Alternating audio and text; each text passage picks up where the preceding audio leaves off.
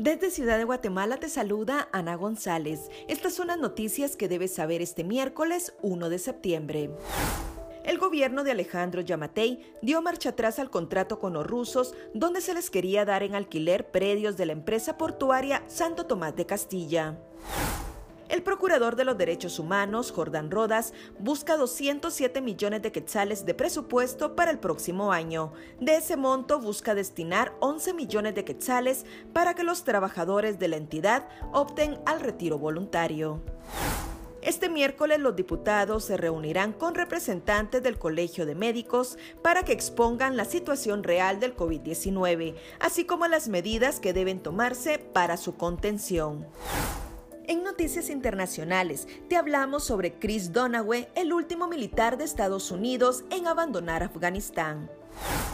En nuestra sección de República Vive, te damos consejos para mejorar el enfoque mental. Eso es todo por hoy. Para mayor información, ingresa a república.gt y mantente informado sobre las noticias del día. También nos puedes seguir en redes sociales como República GT.